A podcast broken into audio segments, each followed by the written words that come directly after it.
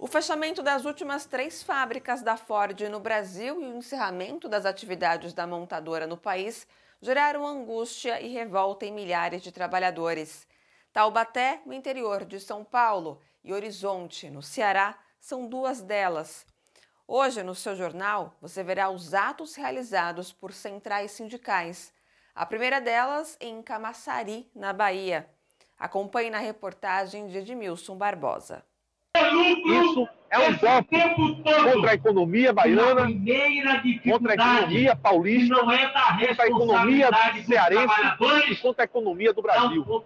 A Ford não pode continuar produzindo para o é Brasil, trazendo é produtos de outros, outros países.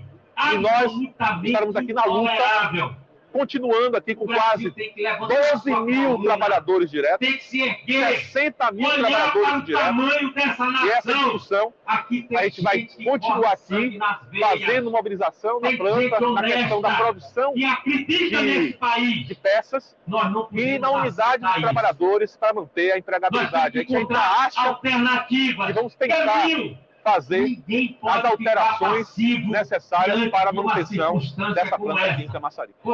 Aqui a lógica é o seguinte, não vai sair carro, não vai sair peça, o pessoal de logística não vai entrar para operar nada. aí hoje e dia nenhum até que a gente sente o governo do Estado, os deputados federais, para ter medidas que garanta a permanência do emprego e a permanência da Ford aqui na Bahia.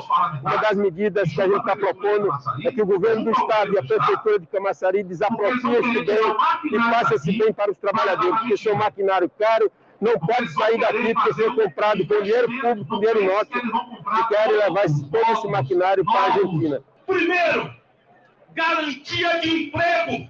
Nós temos que seguir resistindo para que o complexo siga vivo e a gente não abra mão, sob hipótese alguma, de garantir os nossos sonhos por dias melhores.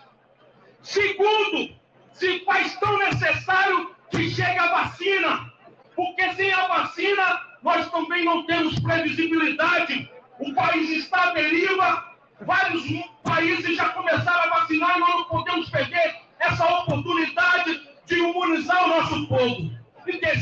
A garantia do auxílio emergencial, sobretudo para aqueles que mais necessitam. Gente, bora fortalecer a TVT? É só clicar em inscrever-se e depois clicar no sininho. Pronto! Assim que pintar notícia nova, você fica sabendo no ato.